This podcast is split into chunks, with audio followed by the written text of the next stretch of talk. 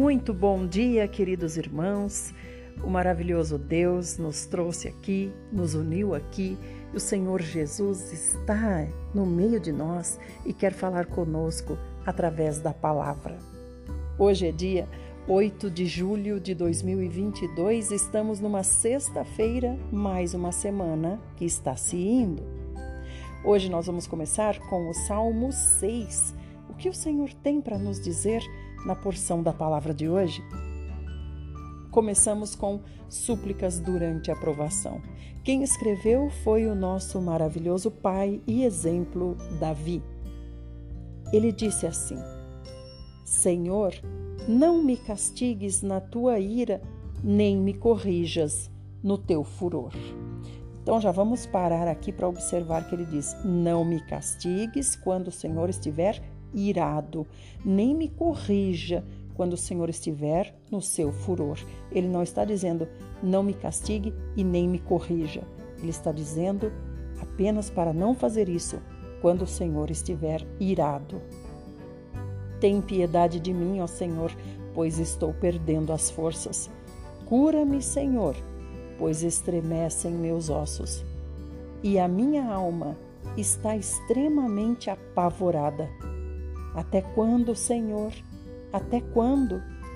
Volta-te, Senhor, e liberta a minha alma. Salva-me por teu amor misericordioso. Porque entre os mortos não há adoração a ti. No túmulo, quem poderá te render louvores? Outra parada importante. Quando a gente quer e a gente tem essa curiosidade, que é uma curiosidade saudável, de querer saber o que acontece com os mortos, o que acontece depois da vida, como vai ser quando eu morrer. Olha aqui o que nosso Pai está dizendo. Os mortos não adoram ao Senhor. No túmulo, quem pode te render louvor? Então, ao contrário do que dizem que os mortos ficam em pastos verdejantes ou então ficam em um compartimento especial no seio de Abraão, louvando ao Senhor, não vem de encontro aqui ao, ao que Davi está dizendo, né? Ele está dizendo que os mortos não adoram o Senhor, os mortos não podem render louvor. E ele continua: Estou esgotado de tanto gemer. Todas as noites eu choro na cama, banhando meu leito com lágrimas. Os meus olhos se derretem de tristeza pela insolência dos meus opressores. Afasta-os de mim, afasta os malfeitores todos, porque o Senhor escutou a voz do meu pranto. O Senhor ouviu a minha súplica, o Senhor respondeu à minha oração. Serão humilhados e aterrorizados todos os meus inimigos cobertos de vergonha, eles se retirarão depressa. Provérbios, Provérbios 20, ou melhor, 18, verso 22. Quem encontra uma esposa descobre algo excelente, recebeu uma bênção especial do Senhor. E nós sabemos que essa esposa é a mulher virtuosa, não é qualquer esposa, mas é uma esposa vinda do Senhor. Vamos para o primeiro livro de Crônicas, hoje, capítulo 6, a descendência de Levi. Os filhos de Levi foram Gerson, Coate e Merari. E estes foram os filhos de Coate, Anrão, Izar, Hebron e Uziel. Estes foram os filhos de Anrão, Arão, Moisés e Miriam. E os filhos de Arão foram Nadab, Abiú, Eleazar e Itamar. Eleazar deu origem a Finéias. Finéias gerou Abizua. Abizua gerou Buque. Buque gerou Uzi. Uzi gerou Zeraías. Zeraías gerou Meraiote. Meraiote gerou Amarias, Amarias gerou Aitube, Aitube gerou Zadok, Zadok gerou Aimaas, Aimaas gerou Azarias, Azarias gerou Joanã, Joanã gerou Azarias, que foi sacerdote, no templo edificado pelo rei Salomão em Jerusalém. Azarias gerou Amarias, Amarias gerou Aitube, Aitube gerou Zadok, Zadok gerou Salum. Salum gerou Ilquias, Ilquias gerou Azarias, Azarias gerou Seraías e Seraías foi pai de Jeozadaque. Jeozadaque foi levado cativo quando Yahvé, o Senhor, por intermédio de Nabucodonosor, aprisionou e exilou os habitantes de Judá e Jerusalém. Portanto, estes foram os filhos de Levi: Gerson, Coate e Merari. Estes são os nomes dos filhos de Gerson, Libni e Simei. Os filhos de Coate foram Anrão, Izar, Hebron e Uziel. Os filhos de Merari foram Mali e Muzi.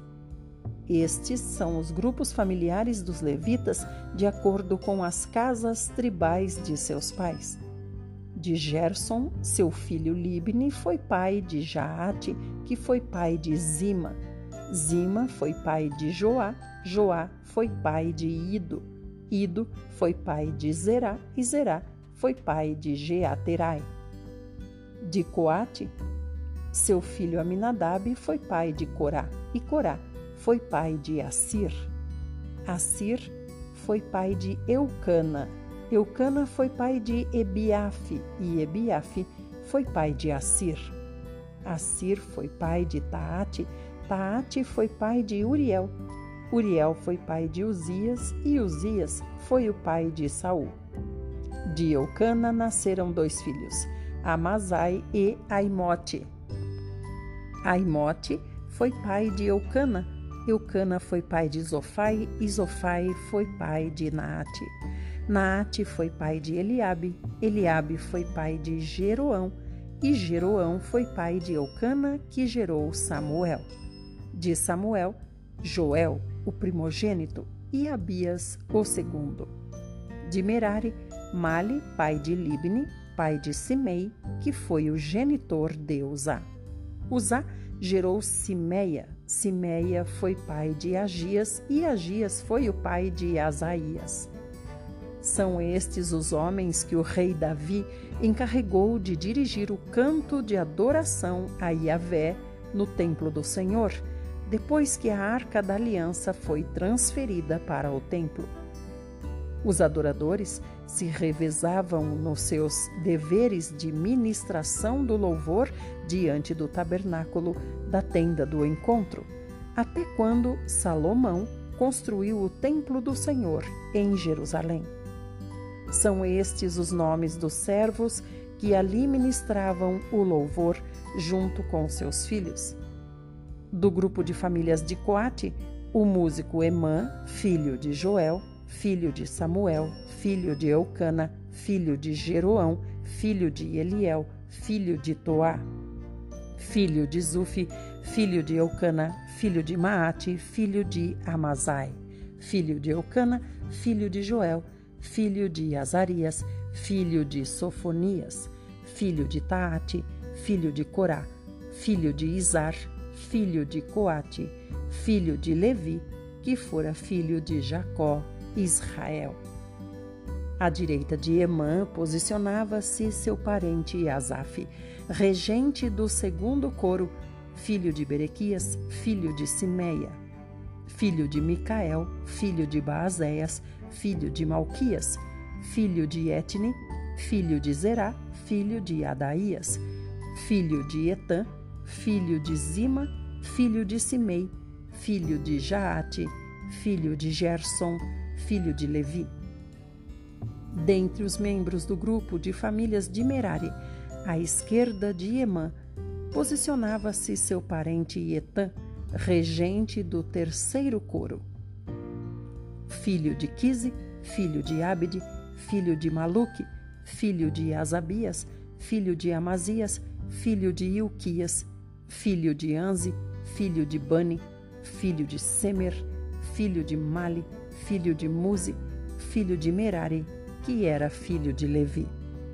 Seus colegas e parentes, outros levitas, tinham a responsabilidade de zelar por todo o serviço do tabernáculo, o templo de Deus.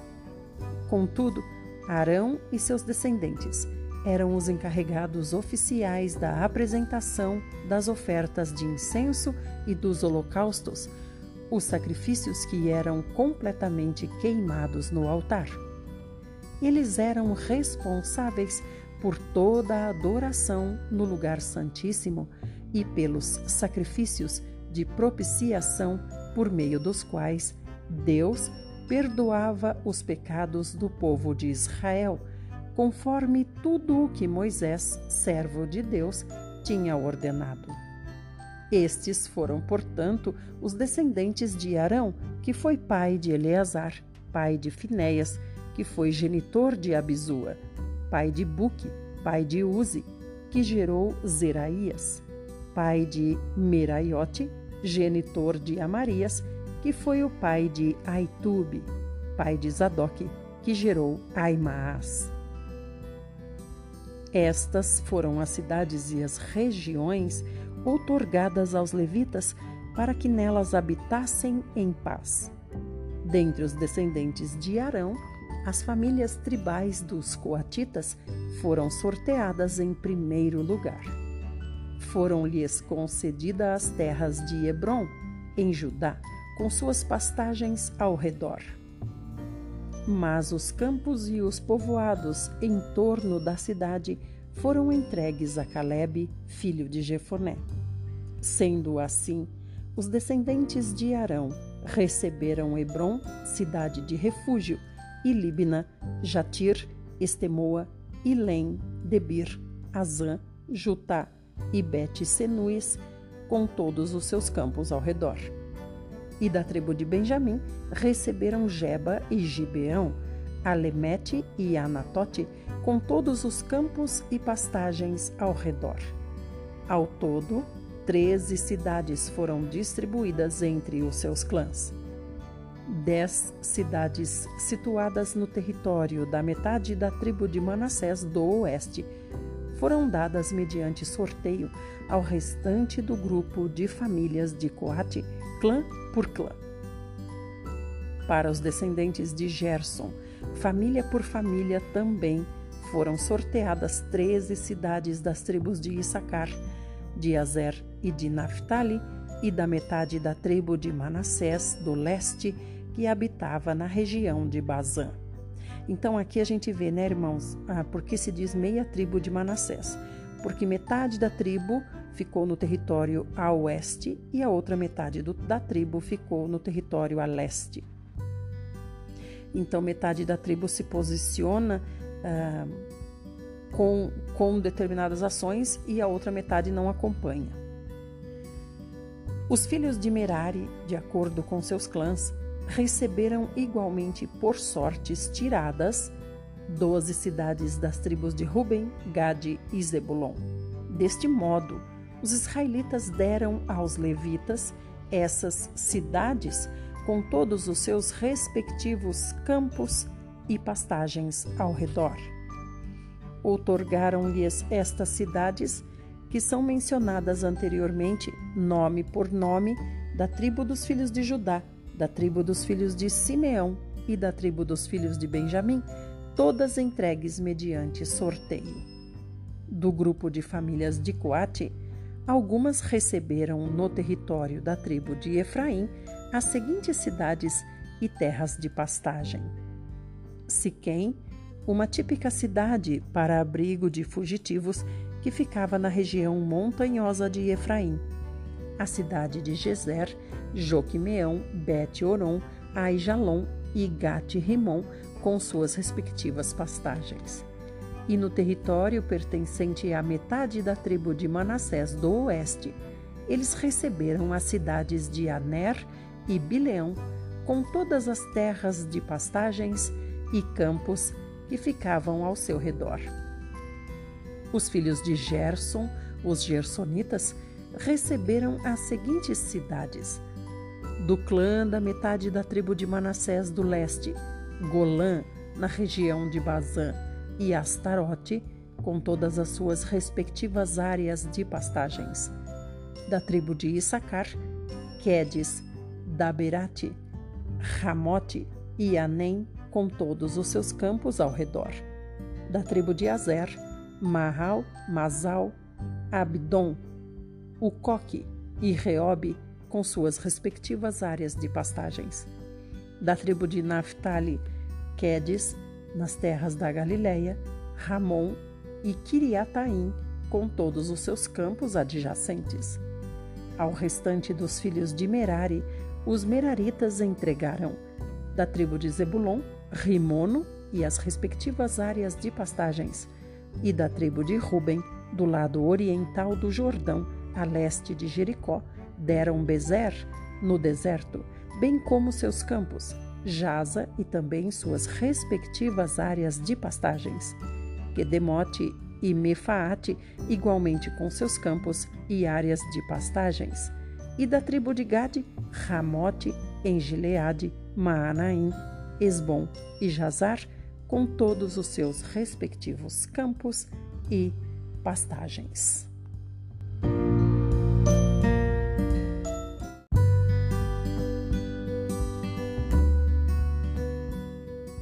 Chegamos no Novo Testamento, hoje Atos 26. Agora nós vamos ver o rei Agripa ouvindo a defesa de Paulo.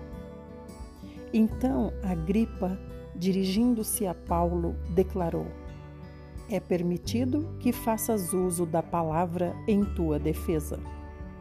Em seguida, Paulo fez um sinal com a mão e iniciou a apresentação da defesa dele o rei Agripa, ou melhor, Paulo dizendo: Ó oh, rei Agripa, considero-me abençoado por poder estar hoje na tua presença, a fim de verbalizar a minha defesa contra todas as acusações dos líderes judeus, especialmente porque és versado em todos os costumes e questões que há entre os judeus por este motivo, rogo-te que me ouças com paciência.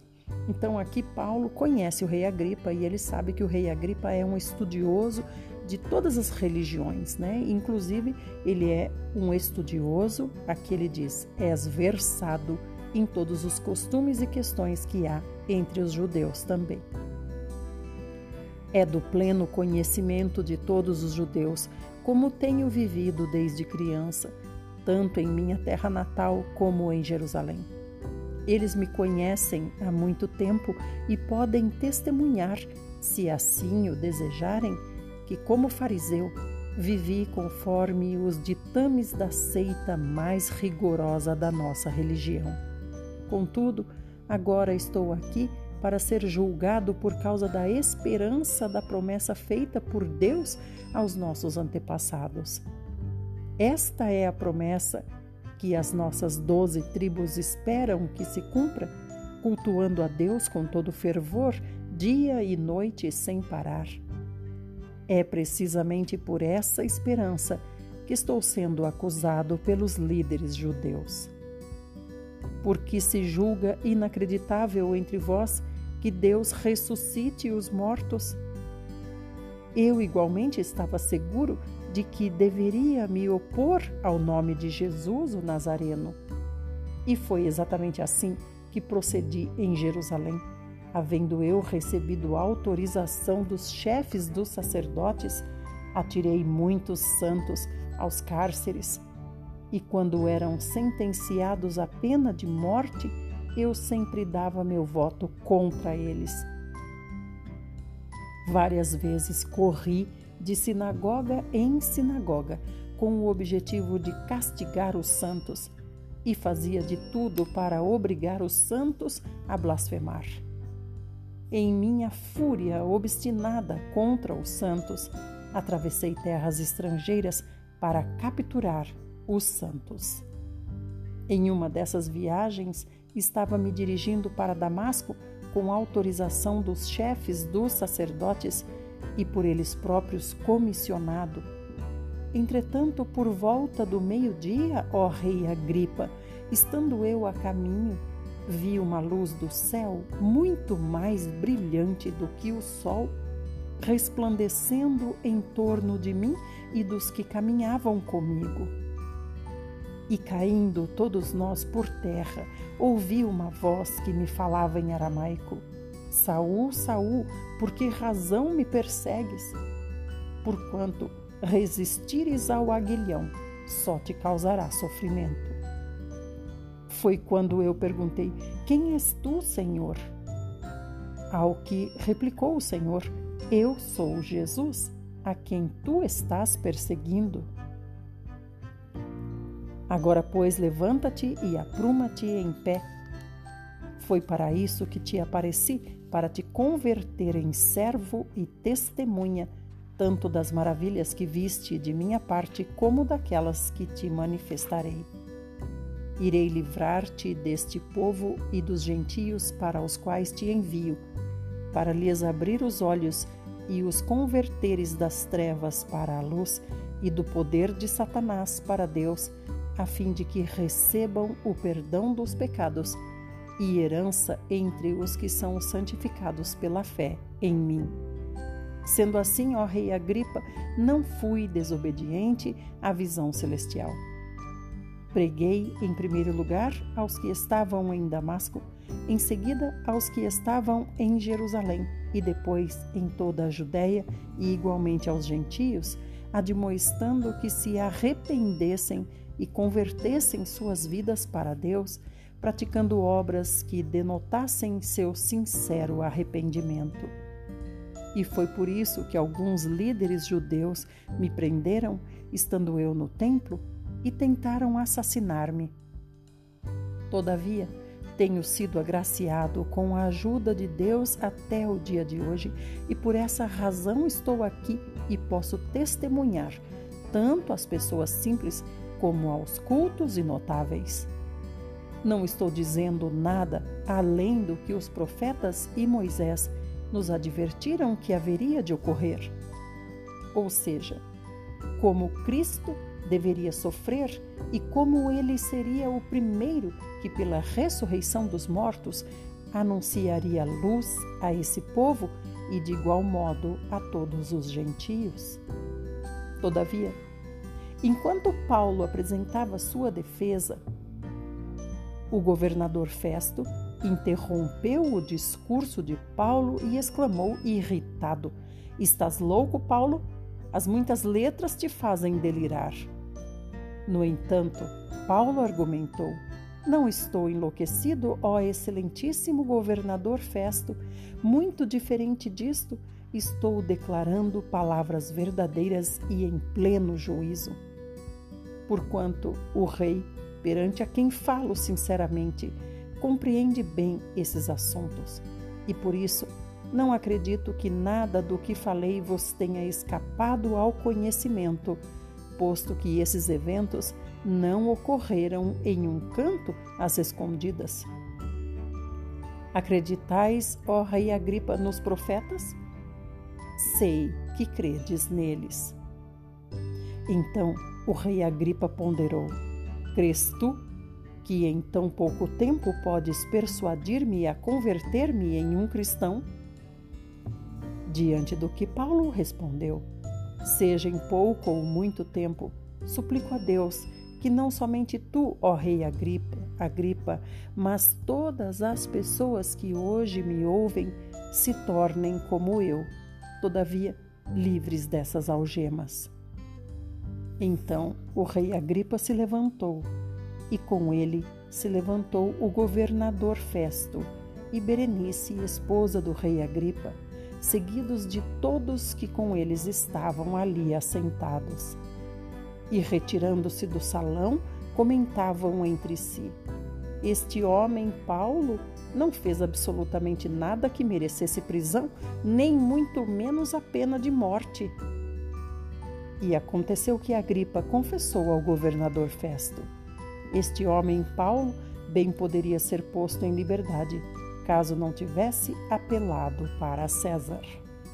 Então, amados irmãos, para se, se prevenir, né, para não ser levado de volta para Jerusalém pelo governador Festo, que é o que ia acontecer, Paulo apelou a César. Então ele vai ser encaminhado para o imperador César. E agora o rei Agripa é que está dando o seu conselho né, para o governador que Paulo não tem acusação nenhuma que seja relevante contra ele ou verdadeira. Então Paulo deveria ser solto. Mas como Paulo apelou para César, então tem que se cumprir é, o apelo de um romano, né, de ser julgado pelo próprio imperador. Então agora Festo ficou com esse problema de saber o que escrever para César. Muito bem, amados irmãos, amanhã nós continuamos com a história de Paulo. Por hoje é isso que temos, que o Senhor fale conosco e que sejamos agraciados pela paz do Senhor Jesus. Amanhã nos reencontramos, se assim o nosso maravilhoso Deus fizer.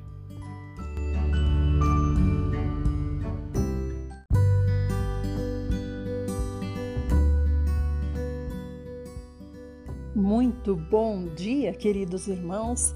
Muitos bons dias para nós. Nós que temos o Senhor, nós que somos guardados, nós que somos supridos pelo amor do Senhor, temos sempre dias importantes, dias contados para a eternidade. Seja um dia que não consideremos muito bom, ou seja um dia que consideremos o melhor da nossa vida, nas duas formas do Senhor trabalhar em nós, nós estamos amadurecendo para o reino. Muito obrigada por ter chegado aqui. Eu sou Idelma Ferreira e todos os dias nós lemos uma porção da palavra de Deus com o compromisso de ler a Bíblia toda em um ano. Convide as pessoas que não têm tempo ou que não conseguem ler é só você compartilhar o link do canal do YouTube. Hoje, meus queridos, nós vamos começar com o Salmo 7. Deus defende o justo.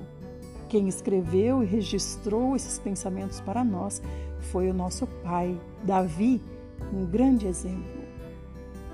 E ele começou assim: Senhor meu Deus, eu me abrigo em ti Salva-me de todos os meus perseguidores, liberta-me. Que não me agarrem como leões e, levando-me para longe, me estraçalhem sem haver quem me livre. Senhor meu Deus, se procedi como me culpam, se em minhas mãos há injustiça e iniquidade, se paguei com o mal ao amigo que me fez o bem, se de tudo despojei meus adversários, que o inimigo me persiga até alcançar, que me pisoteie vivo sobre a terra e arraste a minha honra no pó. Levanta-te, Senhor, na tua indignação. Ergue-te contra o excesso de fúria dos meus opressores Desperta-te, meu Deus, estabelece o teu juízo designado. Reúna-se ao teu redor a assembleia dos povos. Das alturas reina sobre todas as nações da terra. O Senhor é quem julga os povos. Julga-me, Senhor, conforme a minha justiça, segundo a inocência que há em mim. Deus justo, que sondas as mentes e entranhas. Dá fim à maldade dos ímpios e ao justo dá segurança e paz. Deus é o escudo que me cobre, o salvador dos corações retos. Deus é o justo juiz, Deus que demonstra a cada dia seu extremo zelo. Caso o homem não se converta, Deus afiará a sua espada, pois já armou seu arco e o aponta, preparou para si armas de morte e produziu suas flechas flamejantes. Todo aquele que gera maldade concede o sofrimento e dá à luz desilusão. Quem cava um buraco como armadilha cai em fossa profunda que ele mesmo fez. Assim, sua maldade se voltará contra ele e sobre a própria cabeça cairá sua violência. Eu, porém, darei graças ao Senhor por conta da justiça, salmodiarei e cantarei louvores ao nome do Senhor, o Altíssimo. Aleluia! Louvado seja o Senhor por essas palavras. Agora nós vamos para Provérbios, estamos em Provérbios 18, verso 22.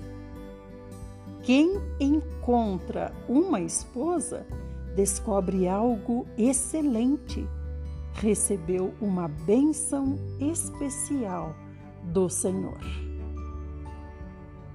Primeiro livro de Crônicas, capítulos 7 e 8. A descendência de Issacar. Issacar gerou quatro filhos: Tolá, Puá, Jazube e Sinrom. Estes foram os filhos de Tolá: Uzi, Refaías, Jeriel, Jamai, Ibizão e Samuel, chefes das famílias que formaram seus clãs. No reinado de Davi, os descendentes de Tolá, alistados em suas genealogias, somavam 22.600 guerreiros notáveis. O filho de Uzi foi Israías, e estes foram os filhos de Israías: Micael, Obadias, Joel e Isias. Todos os cinco eram chefes. Eles tinham muitas esposas e muitos filhos, por isso, conforme a genealogia de sua família, eles somavam 36 mil homens treinados para a guerra.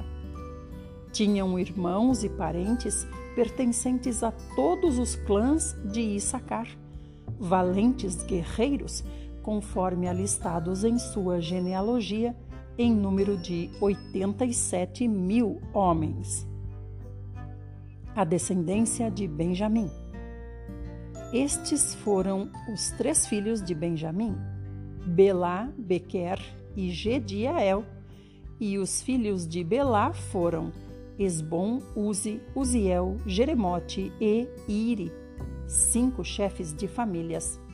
Seu registro genealógico alistava 22.034 guerreiros valentes. Estes foram os filhos de Bequer, Zemira, Joás, Eliezer, Elioenai, Onri, Jeremote, Abias, Anatote e Alemete. Todos esses nobres foram filhos de Bequer. Na lista dos seus descendentes, família por família, havia 20.200 homens prontos para a guerra. O filho de Gediael foi Bilã, e estes foram os filhos de Bilã: Jeus, Benjamim, Eude, Kenaaná, Zetã, Tarsis e Aissaar. Todos esses descendentes de Gediael eram chefes de famílias que somavam 17.200 homens aptos para lutarem nas batalhas. Supim e Rupim eram filhos de Ir, e Uzim era filho de Aer. A descendência de Naphtali. Naphtali foi pai de quatro filhos: Jaziel, Guni, Gezer e Salum, netos de Bila. A descendência de Manassés. Estes foram os descendentes de Manassés. Asriel, filho de sua concubina Síria, que também deu à luz Maquir, que foi pai de Gileade. Maquir tomou por esposa Maaca, irmã de Urupim e de Supim. Outro descendente de Manassés chamava-se Zelofeade, o qual só teve filhas. Maaca deu dois filhos a seu marido Maquir, em quem eles puseram os nomes de Pérez e Senes. O primogênito Pérez foi pai de dois filhos, Ulão e Requém. O filho de Ulão foi Bedã. Esses foram descendentes de Gileade, filho de Maquir e neto de Manassés. Sua irmã Ramolequete deu à luz Isode, Abiezer e Malá. Semida foi pai de quatro filhos, Aian, Siquém, Lique e Anião. A descendência de Efraim. Efraim foi o genitor de Sutela, e Sutela foi pai de Berede, pai de Taate, pai de Eleada, que foi o pai de Taate, pai de Zabade, pai de Sutela. Ezer e Eleade, filhos de Efraim, foram mortos por homens da cidade de Gate quando tentavam roubar o gado deles. Efraim chorou e lamentou-se durante muitos dias pelo que aconteceu com seus filhos, e seus parentes vieram consolá-lo. Passado algum tempo, Efraim e sua esposa conceberam. Ela ficou grávida e deu à luz um filho. Então Efraim decidiu chamar a criança pelo nome de Berias, porquanto uma época de forte crise se abatera sobre sua casa. Sua filha chamava-se Xerá foi ela a fundadora da cidade de Bet-Orom, Bet-Orom Baixa e também Uzen Sheerá. Os filhos de Berias foi, ou melhor, o filho de Berias foi Refa, que gerou Rezef, que foi o genitor de Telá, pai de Taã, pai de Ladã, pai de Amiúde, que deu origem a Elisama, genitor de Num, que foi o pai de Josué. Seu território e cidades incluíam Betel e os povoados ao redor, Naarã a leste, Gozer e seus povoados a oeste, e Siquém e Aia, com todas as suas aldeias e arredores. A tribo de Manassés administrava as cidades de Bet-Seã, Megido e Dor, com todas as suas aldeias e arredores. Os descendentes de José, filho de Jacó, Israel, viviam nessas cidades. A descendência de Azer. Os filhos de Azer foram Iná, Isvá, Isvi e Berias. A irmã deles chamava-se Xerá. E estes foram os filhos de Berias, Eber e Malquiel, que foi o genitor de Birzavite. Eber deu origem a Jaflete, Somer e Otão, chamado de Elém, e a irmã deles, Suá. Jaflete também foi pai de três filhos, Pazaque, Bimal e Asvate. Esses foram os descendentes de Jaflete, e estes foram os filhos de Somer, Aí, Roga, Jeubá e Arã. Estes foram os filhos de Elém, irmão de Somer, Zofa, Inna, Celis e Amal. Estes foram os filhos de Zofá, Sua, Arnefer, Sual, Beri, Inra, Bezer, Rode, Samá, Silza, Itra e Beera. Estes foram os filhos de Jéter, Jefoné, Pispa e Ara. E estes foram os filhos de Ula, Ara, Aniel e Rizia. Todos esses foram descendentes de Azer, chefes de famílias, homens notáveis, soldados corajosos, líderes ilustres. E o número de alistados, mediante suas genealogias para o serviço militar, somava 26 mil guerreiros. Benjamim e Jerusalém. Benjamim foi o genitor de Belá, seu primeiro filho o primogênito, de Asbel, o segundo, e de Ará, o terceiro, de Noá, o quarto, e de Rafa, o quinto.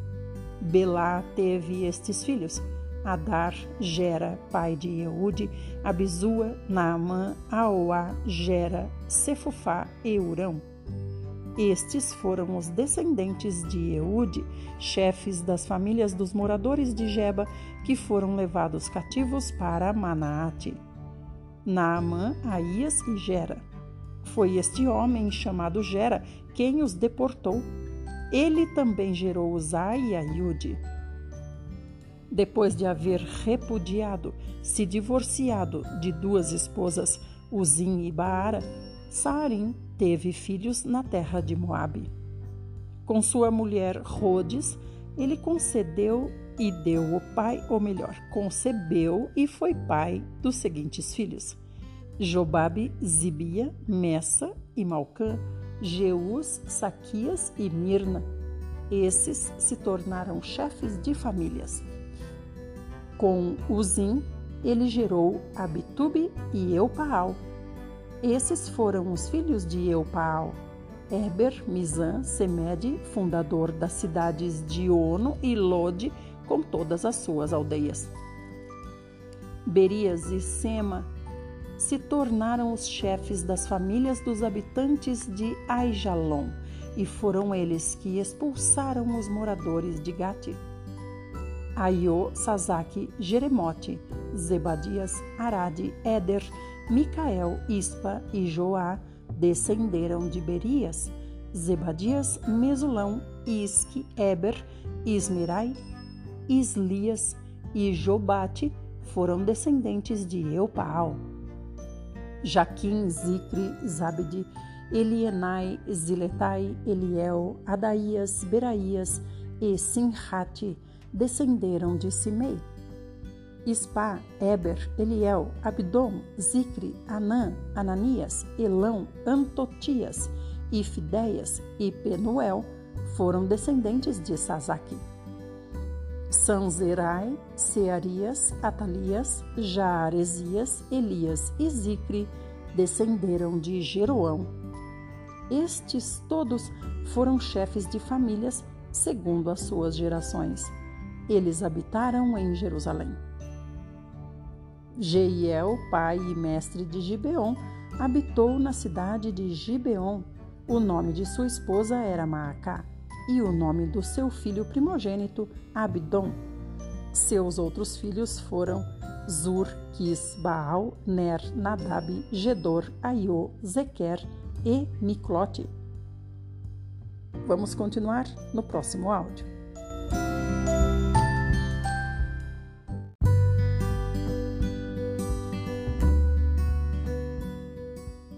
Miclote deu origem a Simeia, e também estes habitaram em Jerusalém, próximo de seus irmãos.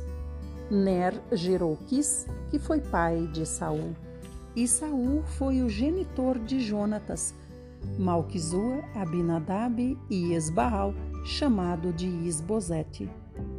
O filho de Jonatas foi Meribe Baal, chamado de Mefibosete, que foi pai de Mica e estes foram os filhos de Mica: Pitom, Meleque, Tereia, ou melhor, Tareia e Acás.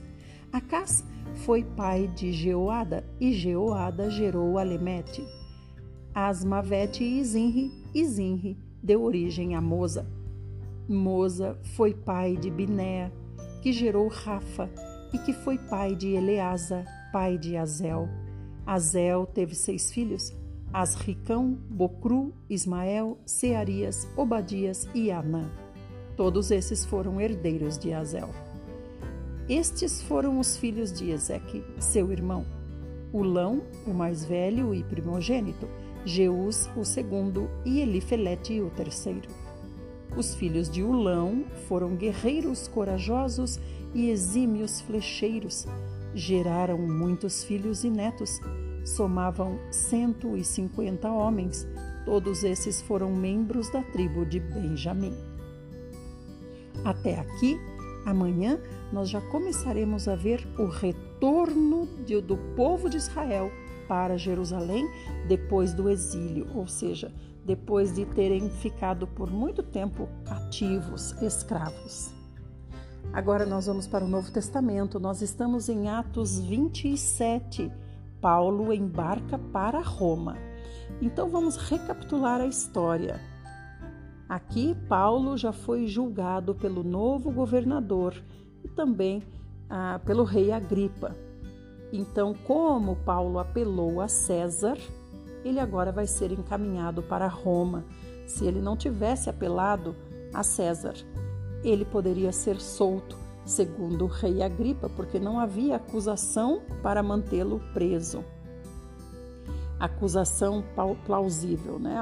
Acusação com provas. Então agora ele está indo para Roma. Foi determinado que navegássemos para a Itália. Quem está falando isso é Lucas, que escreveu o livro de Atos e acompanhou tudo. Paulo e alguns outros presos foram entregues a um centurião chamado Júlio, que pertencia ao regimento imperial. Embarcamos num navio de Adrimítio que estava prestes a navegar para alguns portos pela costa da província da Ásia e saímos ao mar. Estava conosco Aristarco, um macedônio de Tessalônica. No dia seguinte, chegamos a Sidom e Júlio, num gesto de bondade para com Paulo, consentiu-lhe que fosse visitar seus amigos e receber deles o suprimento de suas necessidades. Então vamos entender, né? Eles saíram de, do porto e no dia seguinte eles chegaram a outro porto, em outro lugar, né? Sidom. E lá esse comandante, que inclusive é um comandante de um, de um destacamento do regime imperial, ele permitiu que Paulo pudesse visitar alguns irmãos, alguns amigos ali naquele lugar. Então, é, o, enquanto o navio ficou ali atracado, Paulo pôde sair e depois voltar para seguir viagem. E partindo dali, fomos navegando próximo à costa norte de Chipre, porquanto os ventos eram contrários. Havendo atravessado o mar aberto ao longo da Cilícia e Panfilha, aportamos em Mirra, na Lícia. Ali, o centurião encontrou um navio alexandrino que estava pronto para rumar para a Itália e ordenou que embarcássemos nele. Então agora eles trocaram de navio. Navegamos lentamente por muitos dias e foi em meio a muita dificuldade que chegamos a Cnido, não nos permitindo os ventos prosseguir mais adiante. Navegamos ao sul de Creta, defronte de Salmona, e enfrentando o mar e os ventos, Posteamos a ilha até alcançar um lugar chamado Bons Portos, perto do qual ficava a cidade de Lazéia. Tendo perdido muito tempo, agora a navegação por aquelas águas tornara-se por demais perigosa. Eis que o dia da expiação já havia passado e, portanto, Paulo os advertiu: Senhores, Antevejo que essa viagem será desastrosa, com avarias e muito prejuízo, não apenas em relação à carga e ao navio, mas também para nossas próprias vidas. Todavia, o centurião, em vez de dar ouvidos às palavras de Paulo, preferiu seguir as sugestões do piloto e do proprietário do navio. Levando em consideração que o porto não era apropriado para passar o inverno, a maioria decidiu que deveríamos seguir navegando com a esperança de alcançar Fenice e ali passar o inverno. Então, olha o quanto que eles tinham que navegar para chegar em um outro lugar onde o inverno era menos rigoroso. Este era um porto de Creta e que dava saída para sudoeste e noroeste. Soprando brandamente o vento sul, e acreditando eles haverem conseguido alcançar o que almejavam, levantaram âncoras e foram costeando Creta bem próximo da ilha. Todavia, pouco tempo depois, desencadeou-se contra a ilha uma espécie de furacão conhecido como vento nordeste. E sendo o navio lançado para fora de curso e não podendo navegar contra o vento, nos rendemos à sua fúria, cessamos as tentativas de manobras e nos deixamos ser levados. Passando ao sul e bem próximos de uma ilhota chamada Clauda, foi com extremo esforço que içamos a bordo o bote salva-vidas. conseguindo recolher o bote para dentro do navio, empregaram todos os recursos para reforçar a embarcação com cordas e, temendo que encalhasse nos bancos de areia de Sirte, baixaram as velas e largaram o navio à deriva. Contudo, no dia seguinte, sendo violentamente castigados pela tempestade, começamos a atirar ao mar a carga do navio. Ao terceiro dia, em meio à tempestade, com as próprias mãos, lançaram fora a armação do navio. Nem sol nem estrelas foram avistados por muitos dias.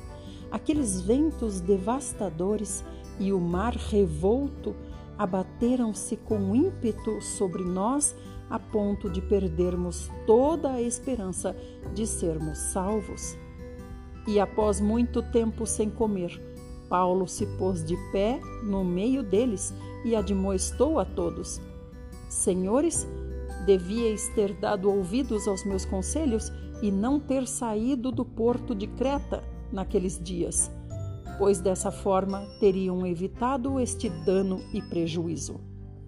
Que prejuízo que eles estão sofrendo até agora? Eles tiveram que jogar fora toda a carga do navio. Então, não é um navio só de passageiros, é um navio de carga. Então, toda a carga teve que ser lançada ao mar, e inclusive teve que ser lançada ao mar também a armação do navio. Então, olha quanto prejuízo. E Paulo continua: Entretanto, agora exorto-vos a que tenhais bom ânimo, porquanto não se perderá vida alguma entre nós, mas somente o navio será destruído. Pois ontem, durante a noite, apareceu-me um anjo do Deus a quem pertenço e a quem sirvo, e esse anjo me comunicou: Paulo, não temas. Eis que é imperativo que compareças diante de César, e por isso Deus, por sua graça, te concedeu a tua nova, ou melhor, te concedeu a tua vida e a vida de todos os que estão navegando com você. Portanto, senhores, tende coragem, pois confio em Deus que tudo se cumprirá conforme me foi anunciado. Certamente seremos arrastados para alguma ilha. Chegou a décima quarta noite de agonia e continuávamos sendo impelidos pela tempestade no mar Adriático. Quando por volta da meia-noite os marinheiros pressentiram que estávamos nos aproximando da terra.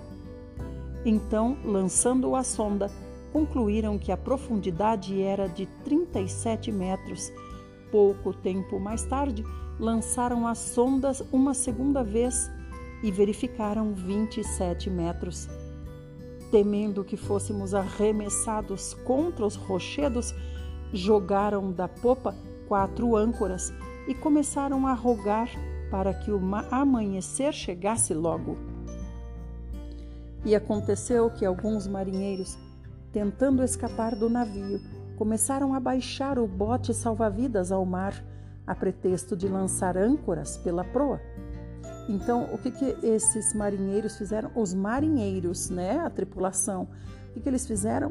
Eles mentiram, né? Eles deram uma desculpa que eles iam lançar âncoras na, na, na proa do navio, ou seja, na ponta do navio, na cabeça, lá na frente do navio. E com essa mentira, eles estavam baixando o bote salva-vidas para eles fugirem, para salvar a vida apenas deles. Então Paulo declarou ao centurião e aos soldados: Caso estes homens não permaneçam conosco a bordo, vós não podereis ser salvos. E diante disso, os soldados cortaram as cordas que prendiam o bote salva-vidas ao navio e o deixaram cair ao mar. Logo, aos primeiros sinais do alvorecer, Paulo insistia que todos voltassem a se alimentar, encorajando-os. Hoje já é o décimo quarto dia que estais em vigília contínua e em absoluto jejum. Olha só, então era tão terrível a situação, tantos dias de tempestade, aqui ele está falando, ó, 14 dias sem comer. Mas sem comer por quê? Porque não tinha comida? Não, porque eles estavam em total desespero. Eles estavam vendo a morte a cada minuto com essa tempestade terrível, ventos intes, inte, intes, in, agora, meu Deus, ventos tempestuosos. Ventos tempestuosos a todo instante, né? O que quer dizer isso? Ventos de tempestades. Então agora Paulo diz para eles comerem, porque eles estavam em absoluto jejum. Eis que agora eu vos exorto que comais, porquanto somente dessa maneira poderemos sobreviver. Nenhum de vós perderá um só fio de cabelo. E havendo dito isso, tomou o pão e deu graças a Deus diante de todos. Em seguida, partiu o pão e começou a comer. Num momento, todos se reanimaram e também se alimentaram. Estavam a bordo 276 pessoas. Depois de haverem comido até ficarem plenamente satisfeitos, aliviaram ainda mais o peso do navio, lançando todo o trigo no mar. Quando se fez dia claro, não reconheceram a terra, mas puderam avistar uma enseada onde havia praia e decidiram que o melhor seria tentar encalhar o navio ali. Então, cortando as cordas que seguravam as âncoras, abandonaram-nas no mar, desatando ao mesmo tempo as amarras que prendiam os lemes. Em seguida, alçando ao vento a vela que restara na proa, foram conduzidos em direção à praia. Entretanto, dando num lugar onde duas fortes correntes marítimas se encontravam, o navio encalhou em um banco de areia. A proa encravou-se e ficou imóvel, e a popa foi despedaçada pela força constante das ondas. Então, os soldados resolveram matar os prisioneiros para impedir que alguns prisioneiros conseguissem fugir atirando-se ao mar. Contudo, o centurião, desejando poupar a vida de Paulo, os impediu de executar a ação proposta e ordenou aos que sabiam nadar que se lançassem em primeiro lugar ao mar e rumassem em direção à terra. Tá vendo? Essa é a resposta porque Paulo disse: é necessário que todos comam, porque só assim vão conseguir se salvar. Então eles teriam que nadar e não era pouco, né? Nadar contra contra esse tempo revolto, contra as ondas altas, contra a fúria do mar. Então, imagina com 14 dias de jejum se eles iam conseguir nadar alguma coisa. Os demais deveriam seguir os primeiros e salvar-se com a ajuda de tábuas ou destroços flutuantes do navio. E assim, ninguém se perdeu e todos chegaram a salvo em terra firme. Então, mesmo os que não sabiam nadar conseguiram se salvar porque foram ah, agarrados né, em tábuas e tudo mais. Então, mesmo assim, eles precisaram ir remando com as mãos, batendo os pés na direção da terra para poder conseguir chegar lá na praia. Amados, terminamos por aqui para o dia de hoje. Amanhã nós continuaremos. Amanhã, lá na ilha, nós vamos ver continuar a história de Paulo. Paulo vai ministrar muitas curas é a ilha de Malta. Fiquem todos bem e amanhã nós continuaremos, se assim o nosso maravilhoso Senhor Jesus o fizer. Lembrem-se de compartilhar o link do YouTube.